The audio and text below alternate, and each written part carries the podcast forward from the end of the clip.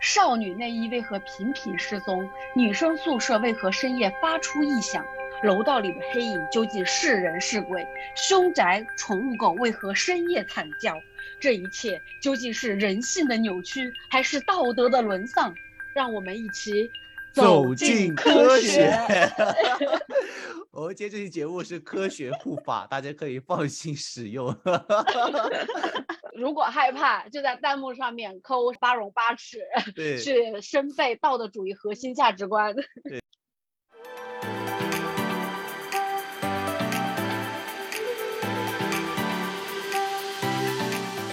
Hello，大家好，我们今天来聊那些以科学之名行恐吓之实的，给大家留下一些童年阴影的节目或电视吧。这里是闲话茶水间，我是大表哥，我是揽月，我是小薇。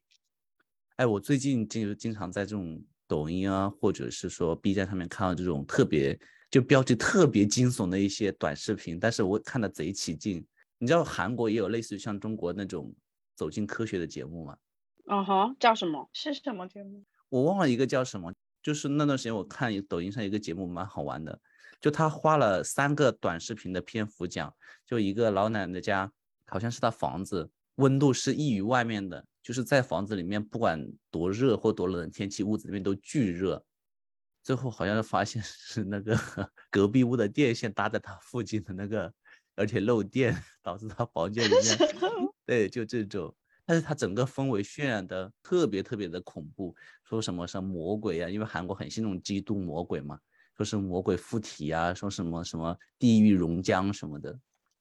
天呐，你说漏电的，我想起来《走进科学》里面有类似的，就是说某村民家那个。水池里面的水，就你进去泡，人会很舒服，就酥酥麻麻。就整个村的人都去 泡，然后最后发现那个水池里面有漏电，大家都被电的。大家集体在被电是吗？对呀，都被都被电杀了吗？好吧，相信听众朋友听到这里就大概知道我们今天节目的这个调调了。今天我们就跟大家分享一下，我们就是我们三个人啊，在场三个人的一些类似于这样童年阴影。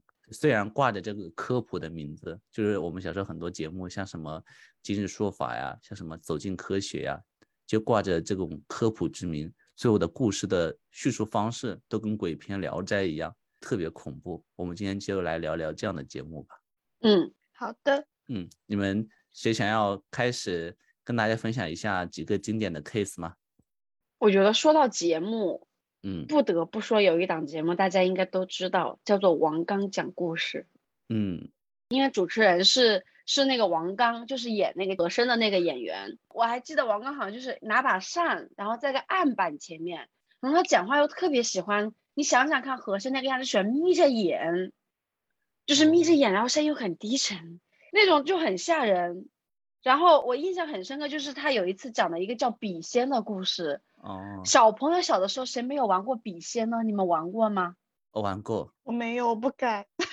哇，我要跟大家讲一下规则，就拿一张纸出来，对，然后好像两个朋友，就有一个朋友就会说我会请笔仙上身，他就会在那里划拉什么划拉一道，划拉之后就拿着这个笔，好，然后你要帮另外一个朋友算命呢，你就要让另外一个朋友手跟你那样扣上，然后那个笔就在你们两个手扣上的中间，啊，放在一个纸上。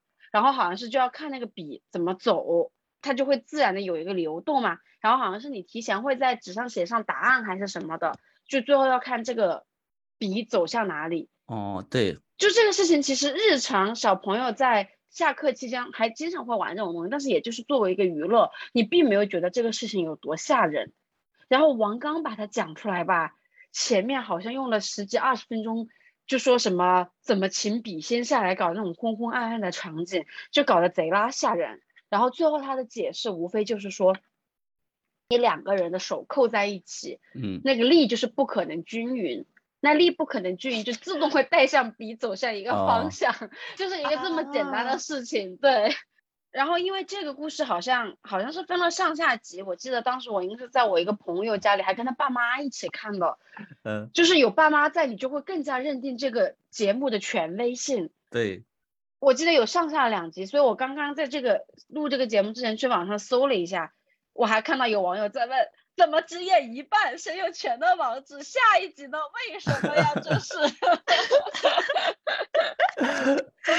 笑死我了！这边可能就是年轻一点的朋友可能没有听说过，像比如说我们小薇就没听说过笔仙。我听说过，就是不敢玩啦。我小时候以为是真的会召唤出一个灵异的东西出来，哎，你就不敢玩是吗？对，我不敢。我们小时候前面玩的时候，确实那个做笔仙的那个人是要有一个小的召唤仪式的，就他要让笔仙上身。是是。哦，对了，刚才我还搜了一个事情，你们知道吗？刚才我搜那个湘西赶尸的时候，他其实不是王刚讲的，是另外一个。但是因为王刚的节目火了以后，就什么江西卫视啊、内蒙古卫视啊，因为王刚讲故事是辽宁卫视的嘛，嗯。然后那这段时间出了很多这样的类似的节目，什么呃传奇故事啊、今夜传奇呀、什么经典传奇啊什么的。然后那几个主持人长都很像。什么红鱼、金飞、王刚，我给你发个照片，真的好像三个人，就你觉得都在看同一档节目一样。你把那些节目的名字说一下嘛，你把它剪进去嘛。说了，就传奇故事、经典传奇什么什么的。能不能好好介绍？就是可以剪进去，是哪个台出了？就是某某卫视的什么什么。就是接着王刚，你跟大家说一下，他好搜嘛。哦，你给我点时间，我把这个信息确认一下。我你看我发群里的那个列表是吗？哦，档案我也看过。啊，对对对，一段时间就是这个很火，然后各个卫视都开始放各种各样的节目，比如说像山东卫视啊晚上的那种说理拉式，然后河北卫视的天下故事会。说是拉里，对不起，拉屎拉多了吧 你？你是来拉屎的吗？嗯，再来一遍，再来一遍。就是，呃，听众朋友们，我们这个节目，我我我们是正经节目。我再说一遍，就是那段时间，因为王刚说故事的那个类型的节目火了以后嘛，因为那个节目收视非常之高，然后后来各个卫视就开始推出了各种类似的节目，比如说山东卫视的那个说事拉理，然后河北卫视的天下故事会，江西卫视的传奇故事，贵州卫视的真相。和取证两个节目，以及北京台的一个档案，这些节目我们今天就把这些放到这里，希望感兴趣的听众朋友可以自己去搜索看看啊，希望不要成为你成年以后的阴影。我我跟你大表哥在念这些节目的时候，我才意识到我可能是这类节目的忠实听众，就是又搜 又又猜又看过。对，因为我以前就王刚讲故事比较出名嘛，这名字比较好记。他说了之后，我意识到什么天下故事会，我应该也看过。真相我也看过，那个档案也很可怕，我也看过。但是你们你们一般都是跟家人一起看的吗？嗯，不是自己看。对，因为我记得自己看我不敢看，因为你小的时候没有电脑嘛，你就看电视。那个时候电视不就是各个台调吗？这一些故事会，我记得要不然是中午你吃饭的时候的，要不然就是你晚上，就是应该都是在那种。比较适合看电视的电视档在放的 所以我应该都刷到过。哦，呃，刚才因为我是在查那个湘西赶尸嘛，那我来给大家讲一个湘西赶尸的故事吧。希望大家听众朋友们今天晚上都能睡个好觉，好吗？这个节目当时我就是看那个宣传片的时候就吓得我不轻，但是又那种小时候就很想去看。然后他的那个整个的画风就是把那个天都照得阴阴的，大家可以去看，可以回头看那个成片。就是我觉得网友的评论有一个弹幕讲的非常好，就是走进科学这个团队，你们不要解散了，因为这个现现在节目不在了嘛。嗯。就你们可以把原装团队去拍鬼片，觉得真的肯定能成功。真的，那个镜头太绝了。他那个镜头就是不光是那种我们想象中恐怖的那种很阴沉的镜头，他还很多那种晃来晃去的运镜。让你感觉你就是在噩梦中一样，就是不清醒，就整个人很晕，就是像幻觉一样的那种感觉。而且他拍人的角度真的很奇怪。待会我跟大家讲一下几个运镜。首先，他那个赶尸出来第一部分就是出来了一个观片警告，就是那种那时候看那个香港片那种红白字的警告，说本片含有部分恐怖镜头，心脏病患者、儿童、老人等。不宜观看。妈呀，你一看到这个说，哎呀，我就想看这个到底有啥，我心里就很痒了。我已经关了。而且因为你看的是走进科学，你会觉得我再看我也不担心，因为它会科学解释嘛。啊，是然后我就说，哎呀，那我可以，我就无所谓，然后就继续看。然后他一开始他还不是现代的故事，他为了让这个故事更可信，他去拍了这个素材，你知道吗？最恶心的是真正的拍了这个赶尸的素材，但是呢，故事的发生是在一九五零年，就是解放军那个年代，就是 就是你会觉得哇，这故事真的有吗？为什么一九五零年还有彩色影像？哎，你有没有觉得，就是这些一扯上这种什么有解放军，或者说有什么特别可信啊什么，是吗就觉得很真实。对对，然后他又给了那影像，他又找了专人去拍这个，你就觉得真的这个真的是真的吗？然后就拍各种镜头，就是这两个解放军在跟着他们去走，然后看到了赶尸队，然后觉得好吓人，然后就发现就是四个人，前面一个人，就是后面三个人都在斗笠，就是走在前面的他们说其实都就要赶尸人嘛，他就会介绍后面三个人都是正一起跟他一起走的。但是这个三个尸体不是我们看那种会一蹦一跳的那种，就是那种行走的很自然的。我觉得这纯属就是他们节目组自己拍的，那可那就根本就不是真正的。但是他为了拍的很吓人，就拍了四个人，中间两个白衣服的，前面一个灰衣服，后面一个黑衣服的，就觉得那种配色都配的特别的吓人。他还会渲染嘛，说普通人看到赶尸第一反应都是避让嘛，毕竟都知道这种是尸体，就会都退让嘛。就类似那种天干物燥、小心火烛那种行人避让，但是因为我们的主角什么，人民解放军嘛，我们深信马克思唯物主义，觉得死人不可以直立行走就，非要凑上去，是对吗？对，所以他就以这个为引子，就说我要去调查嘛，就是一直跟着他们去去暗中观察，就是以解放军的视角去看这个故事。然后他那个镜头真的好吓人，我可以给你们放一个。你别放了啊，不用了啊，不用了，大可不必。他刚才出来那个画面真的是，他突然跟着跟着，突然突然一个人在那个窗台那个纸糊的窗里面突然瞪出来一个眼睛，你看到了没有？啊，那不就是柯南里面那些？对，那其实就是解放军，就是他们在那客栈，就是跟了他们四天以后，他们在客栈休息了嘛，然后就打开那个门，就是他第一眼看到的时候，就看到一个老大爷，呃，老大哥嘛，就是那赶尸的人，然后他们就因为在同一个客栈在休息，所以他们就去问了他们，然后就后面就拍这个老大哥的样子，就后面你看这个镜头就正常的多了。同样一个人，你说他们不同的镜头运镜，真的，你看一下这个差别。我我我 我靠，我都不敢点进我们的群。这个人就很演员啊，怎么会有现实生活的里的长得这就很剧情啊？这个现实生活中要有人这么拍的话，那早就发现了。就反正就是，就他镜头的运镜让大家觉得很恐怖嘛。然后最恶心在于，那赶尸人其实呃就是出来其实只是为了那个饭店老板把菜送进去，还要说什么要守尸体不能离开，就是各种渲染嘛，就各种恐怖的镜头。然后，然后，然后就是 怎么不能让我一个人怕。怎么怎么就笑了呢？他在这里发那种吓人的图片，那我不要点进去。然后解放军就觉得很恐怖，说你们为什么要这样子？觉得他们在贩卖人口，就拿了枪进去，发现里面真的有尸体，就给你们看那个照片，看到了吗？并不想看。你描述一下，你先描述一下。就是一看就是演员，你们看一下，就是那种电影的那种尸体，就不是真正的尸体啊。你们看一下，不吓人的。看了看了，是是是是，然后就是说啊，就无无所谓了。他们说发现啊、是真人，他们就解放军觉得无所谓了。然后这故事就到这里了嘛，大家就觉得嗯，他们好像真的是赶尸人，就还蛮专业的，就无所谓了。其实这个时候已经接近这个故事的尾声了，就开始要解密了嘛。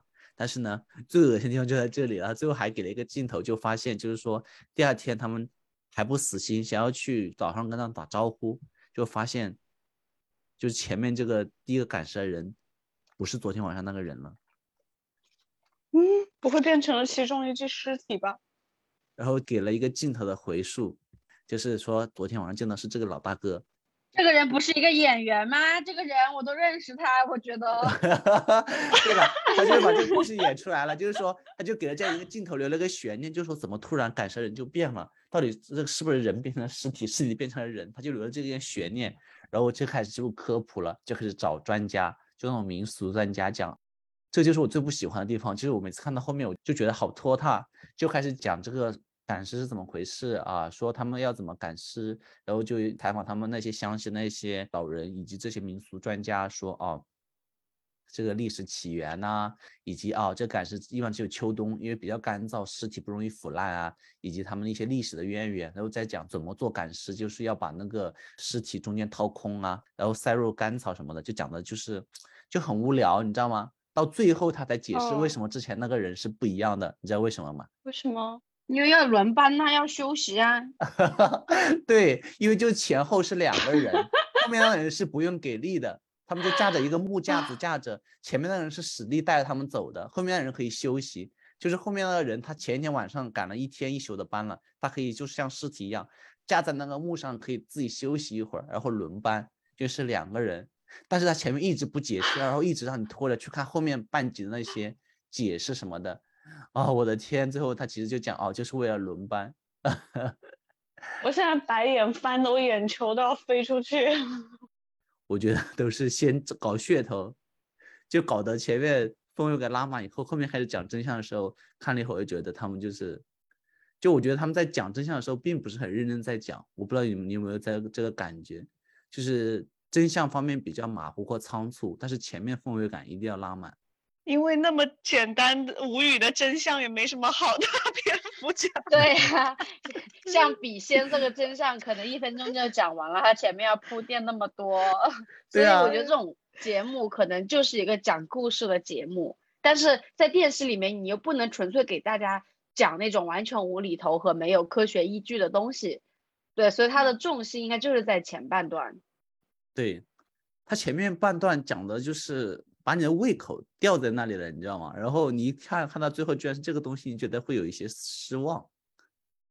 然后你们有什么就是你们小时候看这节目有什么一些经典的 case 想要分享给大家吗？嗯，小薇讲一个，可以。那我先来，就是我小时候是有追《走进科学》，我不知道你们是不是都看过。嗯，然后 就是我个人很怕鬼嘛，然后它里面又很爱讲这些。然后有一期我真的是被吓死了。我昨天去反过去再去看那期，我现在觉得不恐怖了，不知道当时可能是被那镜头吓的。就那期讲的是一个鬼拉灯的节目，这名字听起来就已经很吓人了。对，鬼拉灯。然后他讲的是，就有一个村子里面有一对夫妇，他们新搬过去的那个房子里面就很神奇。他每天晚上就会发现，他们家里面有一间房的那个灯会自己亮起来。一开始呢，就是那那对夫妇那老两口都以为是对方晚上去上厕所，然后没有关那个灯，就还在那边彼此埋怨。然后这样过了两三次，他们就都不承认自己肯定没有忘记关灯这回事，肯定都是关好灯才回来的。然后他们有一天晚上就是睡觉前。完全的确认那个灯确实是关的，然后再一起去睡，结果晚上起来那个灯它又亮了，就很可怕。然后他们就觉得说，嗯，那在第二天晚上就大家两个一起蹲一下，看到底是怎么回事情。嗯，然后第二天两个人就在那边守了一一晚上，就到半夜的时候，完全没有任何人过来，完全没有任何动静的情况下，那个灯默默自己就开了。然后他们就觉得好恐怖，就想说是不是一定是有鬼啊，或者是什么的。嗯，小薇的语气也变成了那种就带气声，然后时不时的上扬的那种。然后他们就一起在那边蹲，反正就蹲到就发现就是并没有任何的人去恶作剧啊或者怎么样，他就是那个灯就是自己会开。所以整个事情除了那个灯突然亮起来就没有别的事情了，是吗？这个是一个点，就是他渲染了，然后他后续因为是那个查不出来为什么嘛，啊，完了他们就去检查一遍这些大大概有的没的，就都没有发现，然后最后就觉得真的是有鬼，完了就去请了一个大仙过来，这个是真的 吓到我的一点，因为一开始我就想说怎么就不就一个灯开开关关妈呀！你讲到？大仙的时候，们请来了一个大仙，你你讲到大仙的时候，现在是早上十一点吧？我我 我就不不自觉的往我身后看了一眼，录节目的时候，因为戴耳机戴麦嘛，我有点怕了。你讲吧。我现在一 边讲一边在冒汗。就请过来之后，那个大仙就就在他们那边家里面就盘了一圈，算来算去，然后就说你们这个房间确实是有鬼的，然哦后就在那边就开始做法事。完了，他当时那个镜头也是像大表哥说的那种，就是很晃来晃去的一个镜头，然后他是直接拍着那个怼着那个大仙的脸拍，就好像那个大仙是在看着我一样，就观众本人嗯。的那种，又嗯晕，然后又直视你的视角，我就觉得很恐怖，就好像我被审判。然后嗯。最后大仙就是在家里面就是呃搞出来一张符纸嘛，那个符纸上面最后出现了一个鬼的形状，然后那嗯个鬼的两只眼睛还在流血，反正很恐怖。然后就说大仙说这是我的传统异能。小薇，我跟你讲，你最好是最后给我记得结尾，最好记得那个科学的解释。你最后一定要给我走进科学，不然我就举报你。会有的，不要着急。然后大仙就说，确实是因为有鬼怪作祟，但是现在那个鬼已经被揪出来，被我降住了。妈呀！我的空调刚才出了一会儿风，吓死我了。你继续讲。我空调刚才出了一会儿冷风，直吹到我头上。你讲，你讲。反正就那个大仙来了之后，就确认了真的是有鬼这件事情，并且说他把那个鬼已经降住了，应该之后就没有什么事情了。然后老两口就终于放心了，然后当晚就可以早早的就洗脸睡觉了。结果半夜上厕所起夜的时候，那个灯它又亮了，然后他们就真的就是炸掉，就是怎么回事？明明鬼也已经抓掉了，他还在。然后后面就是遇上了那个什么，后面就是遇上了县里有那个呃派来就是检查各村的一个电路的一个这种检查小组，然后他们就跟这个检查小组说了自己家这个灯的这个事情，然后嗯那个检查小组的人就去他们家帮他们排查了一下电路什么的，发现他是那个呃什么那个电那边那个灯那。Hello，听不见你说话了怎么掉了？啊？你是被禁了吗？不让你说这个话了？这种时候更可怕。小薇，你出现一下，灯怎么又灭了？你人怎么不见了？小薇刚才想要给大家解释真相，突然就他的网就断了。我的天，神秘世界！哎，我还在吗？现在在，现在在。啊，OK，我刚刚是哪里断掉的？呃，是说后来来检查是怎么回事？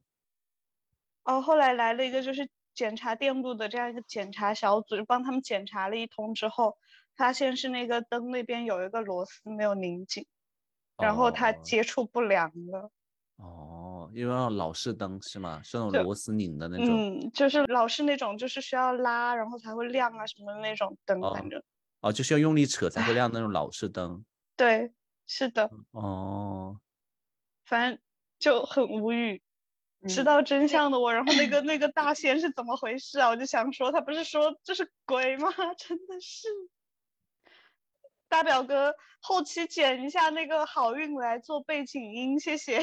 好运来，今天好运让我来。好运来。对，我好可惜不能给听众朋友们发一些图，我配着这个我找到的标题下面，你们看一下它的配图。我操，笑死我啊，我不想看，我不想看，我不看什么了？我！没有没有，就是一瞬间有些冲击，但是还好。那是哪一期的？神龙架的新谜团是吗？对天呐，对，听众朋友们如果有兴趣去搜一下神龙架的新谜团，或者去搜一下走进科学老屋怪影之谜，你去哦看看他的文案和他配的这些图，天呐，你要被吓死。南月这样子，听众朋友们可能不知道，我们还有一个公众号，就是同名闲话茶水间的公众号。来月到时候把这些照片放到公众号上面好吗？那些朋友们，如果你们感兴趣的话，胆子大可以去看一下。来月就麻烦你到时候报一下吧。大飞哥你传吧，好不好？我不敢传，那算了吧。那那谁敢呢？其实我你自己去找吧，好不好？就如果你们想看到什么，我已经把这个群关了。嗯，天呐，来月球，你把那图片撤回去吧，谢谢你。我看一下，好的，还在可撤回的范围内。好了，我撤回了，撤回了。嗯，撤回了。啊，撤回了。哎，天呐，天下太平。真的有被冲击到，刚刚一一点进去。大家如果感兴趣，去搜一下这个神龙架的真相。这个封面真的吓死我了，它是一个骷髅，一个长发的骷髅，配一身黑衣服。他从哪里面找过来这种？哎呀，我的天啊！而且他很擅长运用那种你被注视着或者你被盯着的那种镜头，哎。对呀，而且他叫《走进科学》啊，就是又是央视放的。你小的时候看他，简直就是觉得我在走进科学，我在就是没错。嗯。然后回到这里，我就要跟大家说说两个故事，是那个就刚刚开头我们讲到的一百个世界未解之谜。我小时候记得很清楚的有两个故事，一个叫做专吃新娘的马路。我现在还在网上搜到了这个故事，我跟大家讲一下，就是说在那个埃及阿列基沙特亚市，就是有个地方有一条街 叫勒比坦尼亚大街，然后说这条大街呢，从一九七三年以来，就有很多名新娘突然在这个街上走的时候，然后地面上突然出现一个大洞，这个新娘就会被吞进去，所以这条路就叫专吃新娘的马路。问题是听起来很不可思议，对不对？它有四起新娘的失踪案件，而且是连续的，在那个一九七四年、一九七五年、一九七六年。嗯哼，比如说之前是第一起，是说新郎是一个职业的摄影师，然后他们夫妇正在这个那个坦尼亚大街上面散步，突然地面上就出现了一个不大的洞穴，然后新娘就跌入洞中，然后之后就随即无踪。之后警察来了之后，挖掘了现场，就找不到人。那个洞也不会说突然愈合，就突然出现一个洞，然后人丢进去了。然后问题是，这个隔了一年之后，又出现了第二起，就说是一个来埃及旅游的美国夫妇，也是在这个上面游览，然后说新娘就在众目睽睽之下，也是突然现足，然后人一晃也看不见了。然后之后又连续三年又出现了四起，所以就是一共。可以举得出来人和性的这种例子出现了六起，都是在一九七几年那个附近。然后呢？为什么？结果是好像被献祭哦。对，之后说警方调来了各种人，然后铲土机什么的，把路面都挖开，有的挖深了很多，就是什么都找不到。但是到现在，我这个是已经记到了，他们管这个路叫做杰美路，嗯，然后记到了官方的档案里面，直到今天。都有很多说有很多科学家前往考察，有没有我也不知道，反正书里面这么写。然后说到现在都没有找到真正的原因，最主要的就是这个路上，我不知道是没有记录还是怎么着，他就只吃新娘。你比如说新娘和新郎一起走，就只有新娘掉下去了。你你你不跟我们走进科学了吗？你这样直接讲恐怖故事，我有点怕了。这这但是这不是恐怖故事，这是真实的。我在等你的解释。哦，这是真实的故事，这不是更恐怖了吗？所以就是有人解释说，因为这个坦尼亚大街下面可能有古代的水井或者注水池，所以说路面突然出现这个洞穴，说它不出奇，就是你走着下面有东西，你可能就是比较脆就就碎了。但是问题是，为什么之后去挖掘路面没有找到这些东西，没没有找到人，然后为什么失踪的都是清一色的新娘？新娘呢？对呀。没有人回答，这就是一个未解之谜。哎呀，你不要讲这个未解之谜好不 好？我们今天这个主题是可解之谜的，你不要讲了。哎，但是这个是不是？这个是出现在官方读物上面，这是我小时候的阴影。现在你去搜，它还出现在小学生的科普读物里面，它不是鬼故事，因为它是真实发生的事情。然后他真实发生的事情，他也没有，就他也没有说把它讲得很恐怖怎么着，他就是描述事件描述，说地面出现了一个洞，新娘出去了，然后消失的都是新娘。就我们的听众朋友们里面，如果有人想要探解这个之谜，我非常欢迎大家就是 把答案留在我们评论区好吗？就解一解我这二十多年来的心结。所以就是鼓励小朋友们读到这个故事都好好学习，以后去破一下这些谜题。嗯，然后跟这个故事相对应的就是叫做拐孩林。刚刚那条路叫做杰美路，还有一个森林叫做拐孩林。我们听众里面肯定有在美国留学的朋友啊，因为就是在美国的加利福尼亚州，然后说有一片森林叫安琪尔森林，这片森林里面在那几年就失踪了很多八到九岁的孩童。然后他是怎么失踪的？就是说都是在距离周围人三米的范围内，然后毫无声息的就没了。就举的最早的也是一九零七年三月，然后说八岁的一个汤姆和他的爸爸和姐姐，还有两个堂兄在那个森林里面就散步。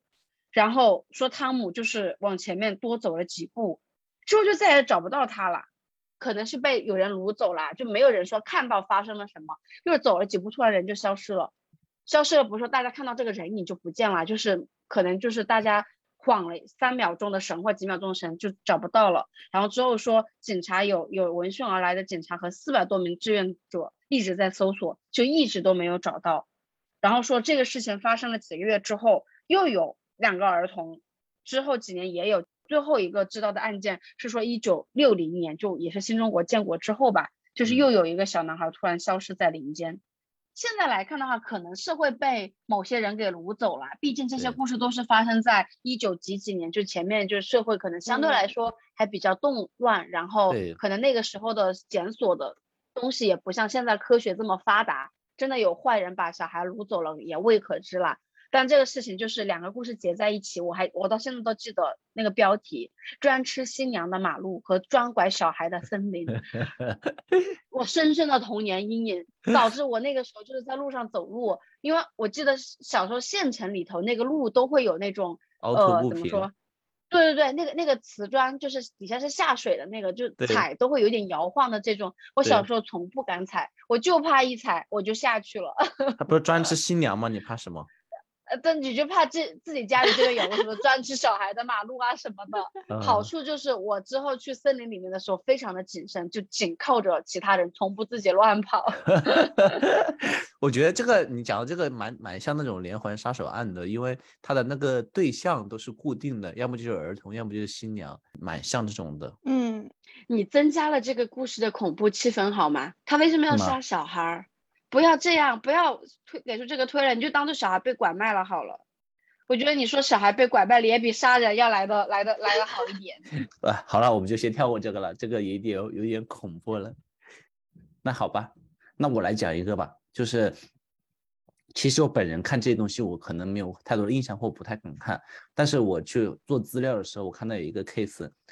特别的神奇，我觉得我讲出来，听众朋友可能前半段会很吓人，但是后半段也很好笑。讲来吧，这故事是在那个呃江西卫视那个传奇故事里面，跟那个湘西赶尸并列的最恐怖的几个故事之一，叫呃。深夜幽灵车女鬼，这个名字这一听，哇，你这个标题已经很恐怖了，我靠，拉满。是是是，就有一天凌晨嘛，就是你知道我们会有这种保安嘛，在那个各种呃小区的入口会有那种保安值班室，然后车一来就那个车杠会抬起让车过嘛，但是你那个车慢慢的就是经过那个收费站的那个窗口的时候。就是你收费的人会说哦，请交多少费，但是我们一般默认就直接把钱递出去了，对不对？嗯，这个时候这个收费员因为是很晚了嘛，在凌晨，就按照惯例，他就是很自然的转过来，把手伸到窗户里的时候，发现这辆移动的车里面一个人都没有。代表哥故意在这里故弄玄虚，然后他就觉得很惊奇，为什么这辆车没有人还能动？然后，然后最后发现人太矮了，或者是弯腰在里头拿东西，不是。然后突然，突然他看到窗户的旁边有一丝丝的头发往下面掉，然后发现一个人头就突然从车顶缓缓的往下降。我那个收费员吓得直接赶紧就把那个那个小窗口一关，然后直接让那个车闸一开，让那个车过去了。我觉得那种情况下，我觉得整个人都吓得冒冷汗嘛。然后就是把那个节目组叫过来，就是去调查监控。你猜这个故事最后是为了什么？什么？当然，大表哥为了就是吓大家，就把氛围感可能有一点点加多了，拉拉的过重 了，请你快点讲。对对对。后来这个新闻的讲法是说，因为那个车就是你们现在遥控器，其实它有那种近距离的遥控的功能。就那个这个嗯车主为了逃避交这个钱，把那个天窗打开，爬到天窗顶，穿了一身白衣服，跟那个车的颜色很近，然后把头埋下去，然后用那个遥控控制车走，就是为了逃这个管理费。他有毒吧？神经病啊！这个人后面要判刑的，我觉得我强烈要求判的比较重。就是人能想出来的招吗？真的这个人有病吧？就为了讨这么点钱？有毛病。哎，我不过这是我第一次知道车有这种功能，哎，这我也不知道。啊，好神奇啊！我刚才看到故事的时候，我觉得我的天，简直吓死我了。我知道你前面渲染的时候，我都在想，这还能怎么圆？这还能怎么圆？结果竟然是这样。然后蓝月还说那个人太矮了，看不到人儿。啊，对啊，或者是什么弯腰在搞什么事情？没有，那个女的就好无聊哦，我觉得她就是故意吓别人，我觉得要判刑。对啊，她应该这啊个人，我建议重判，好吧？那管理员估计这辈子有心理阴影了。就是。对，好了，我这个讲完了。嗯，前半部分真的很恐怖。是，嗯，你们还有吗？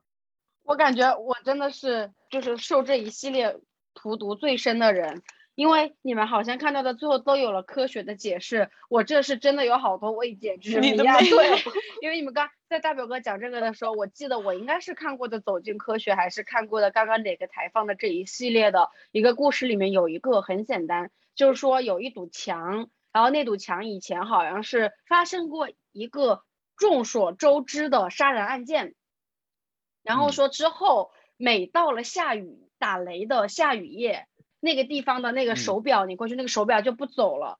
然后一嗯到闪电的时候，你就能看到那个墙上面有影子，看到有个刽子手抬起嗯了刀在杀那个人，就是会重演那个时候的景象。这个时候之后。官方就是有过解释，第一是说为什么过去手表会乱，好像说那个地方因为什么什么磁场就是不对，磁场对，所以你过去你的手表就不转。然后第二就是说，因为磁场不对，所以当时应该是保留了当时的某一个波段还是什么什么的，就是只要打雷的时候，一啊旦在激发，就是那个影就有点像是现在看电影一样，那个东西就会被重新激活起来什么的。我现在你说作为一个读过书的人，我也没有完全的理解这个原理，但是似乎它又有一个什么原理，但是不妨碍。解释对，，但是不妨碍我不懂和不妨碍这个事情给我留下了很深的阴影。这个也是不对吧？嗯，什么？这个解释也不科学呀。就感觉其实有很多期，他最后的解释就感觉是在硬编。对啊，就是就是，我觉得，呃，好吧，我 看到有很多期，就最后就说什么是主人公有精神病啊，或者什么样这一类的，我都觉得也未必吧。还有一个故事，好像就是前段时间还上了一个知乎还什么的热搜的那个也很可怕，也不是很可怕，是真的很离奇。好像是说有一个老嗯人，呃，在田里面工作什么的，呃，然后回家睡，然后好像是梦到了，说有一个有一个人在梦里跟他说他是外星人，他要怎么怎么的，然后他一觉醒来之后就被拖到了北京，哦，我听说过那个故事，那个好吓人的。对，然后但是那个之后问题就是，他当时在田间工作，当地是有人给他作证的，就确实看到过他。然后他第二天是在北京的街头被解放军发现的，这也是有人看到他。然后当时两个的时差好像就是只有一晚上还是什么时候，就以那个时候没有飞机各种的脚力来说，是不可能让他从那个农村到达北京那个街头的。对，然后他他记得很清楚，对，他是哦说有嗯人在梦里跟他说了这些事情，他说着没有人信他，然后好像这个人好像那个时候是一九六几年的事情，到了最近怎么着又发生了一次，然后就都说是外星人什么的嘛，我记得《走进科学》好像有一期是什么“谁在背我飞行”的，也是类似的。对对 对吧？对，好像是说上过《走进科学》什么的，然后之后又出现了一次巴拉巴拉。哦，大家可以去搜搜看看，我觉得很多这个故事大家回回头看可能会觉得很好笑，但是说不定可能也觉得很好玩。我没有觉得好笑，他嗯他还是我的未解之谜。然后 somehow 我都会相信这种，对呀、那个故事我也听说嘞，你能解释得通吗？解释不了啊，那个好像没有解释得得通哎，最后、啊我听说过那个故事。所以我就说我是受毒害最深的，我老看这种还没有解释得了，还没有解决的疑案。你就像一直在看那些没有完结的那些番。我记得有一个故事很好笑，就是我也是看《走进科学》，就是我记得就是他们有一个楼道，就是老的楼道一楼，就那个位置进去的时候，只要雷雨天也是好像跟你的相似，但是没有那个鬼影，没有你那么玄乎。就说那个楼道只要下雨天，那狗就在那里狂吠，对着那个角落狂吠，然后人就没有事，然后大家都觉得那个地方可能是不是闹鬼什么的，然后前面渲染氛围感拉满，拉的真的是简直觉得，就是只要放动物过来都会叫，只要放狗了，尤其是放狗就过来叫，人就一点事都没有。搞得大家那栋楼都大家都不敢走上去了，因为它是在那个进门口的一个旧楼道的入口嘛。嗯，后面科学家一发现，拿电笔一测，发现那边漏电，然后那个电的量只容易引起动物级别的那个那个反应，人不会有感觉。所以走进科学有一半的故事都是来源于这些电力系统的小毛病。对，我大布说，就动物过去都烫脚，你知道吗？就是一踩就滋滋，那我能不乱叫吗？然后人就没有事，因为那个电量对于人来说微不足道，笑死我了。啊人可能就是感觉很酥酥麻麻，很舒服。对，哎，笑死，跟你刚才那个温泉的差不多。嗯，我刚刚翻了一个解释，就是是差不多的事情，就是我没有看懂了解，但解释都是这样解释的，就是说如果当时你哦经过那里的时候再打雷，那个东西就会影像就会被保留下来，然后再打雷，就墙壁就有一点类似于录像机。我没有太看懂，但是这个是官方的解释来的。我觉得有有点神话，但是我觉得是官方解释，是那个香港科大学者解释的，是怎么回事？它也不算是录像，就相当于是怎么回事？就是因为它图墙里面有某种物质，对吧？然嗯后你当时雷电电闪雷鸣的时候，不是有光嘛？有光的时候，你那嗯个不是你人的位置会有影子嘛？影子地方就没有这个光嘛？那个有光的地方就跟那个墙面发生了反应，没有光的地方就没有反应。哦，然后这个东西你再打雷雨的时候，它可能那个当时那个影像的对比就出来了，就可能不是个动态的，是个静态的，可能后面传的有点玄乎，但是哦，这个很对这个就很合理了。很通，对，就是那个物质就就是有影子的地方就没有没有发生反应。就很像一个显影粉一样。对对对对，那把大表哥的这段官方的解释剪进去，我现在人生里面的未解之谜现在解了一个。反正当时看那个解释，我是觉得它算是一个比较让人信服的解释，虽然我没有太看懂。啊，那好吧，那我们今天也聊的差不多了吧？我觉得我今天的心理承受能力已经差不多了，我再讲我可能就 对。但是大家有没有发现，就是你不管是害怕，或者是那种真的喜欢看鬼片的人，喜欢刺激的人，就是或者是真的很害怕的人，人类的本能里面隐隐的对这些故事就是有一种好奇感，向往，对 是的，对，所以就是那种嗯又菜又爱玩，又怂又想看。没错。对，所以就央视他们之前说，为什么大家节目要这样拍，都是属于属实掌握了流量密码，要知道老少咸宜，大家嗯都爱看。因为他纯讲这样故事，他不这么拍，估计没啥人看。嗯，但他为什么不拍什么家长里短的故事什么的呢？就这些故事，他天然的有受众。对对对对对，嗯，那好吧，听众朋友们，如果在听这个节目的时候，待会儿我会放此节目不宜晚上播放，不宜一个人听，好吗？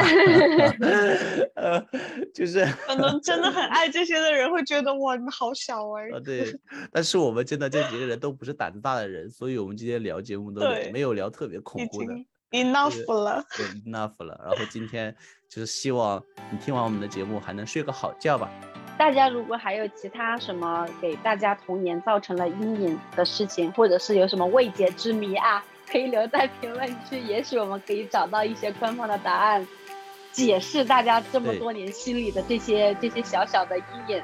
嗯，嗯，大家也可以私信我们发素材，如果觉得够的话，我们可以专门做一期，就是给大家提供的一些素材，我们去找对应的资料和大家汇总，然后也是一个蛮不错的专题了。嗯，没错。那我们今天的故事就到这里啦，感谢大家的收听，这里是闲话茶水间，我是小薇，我是揽月，我是大表哥，那我们下期再见，拜拜拜拜。拜拜